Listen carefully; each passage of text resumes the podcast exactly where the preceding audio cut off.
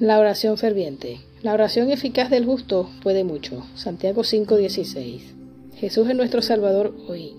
Él intercede por nosotros en el lugar santísimo del santuario celestial. Y Él perdonará nuestros pecados.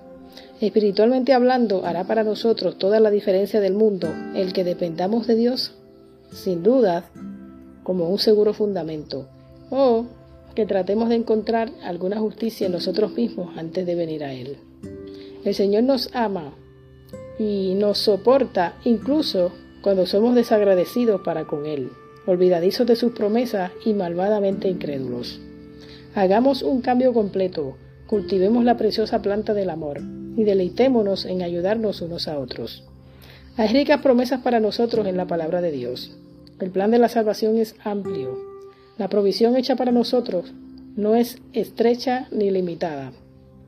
No podemos no estamos obligados a confiar en la evidencia que recibimos un año o un mes atrás, sino que podemos tener certeza hoy de que Jesús vive y está haciendo intercesión por nosotros. Si hemos de, refrescar a otros, nosotros mismos debemos beber de la fuente que nunca se seca. Es nuestro privilegio familiarizarnos con la fuente de nuestra fuerza y aferrarnos del brazo de Dios.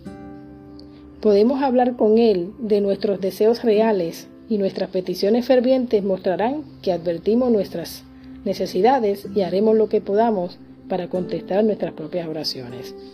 Debemos obedecer el mandato de Pablo, levántate de los muertos y te alumbrará Cristo.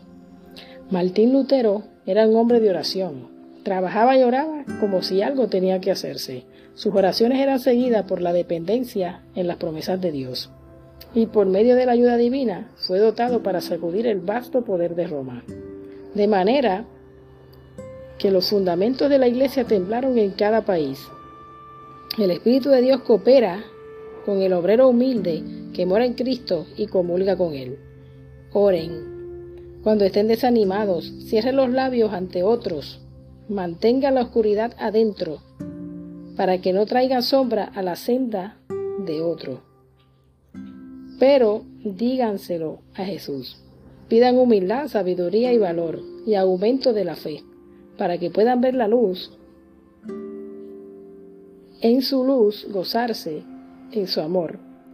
Solo crean, ciertamente, y ciertamente verán la salvación de Dios. Matinal desde el corazón de Elena G. de White.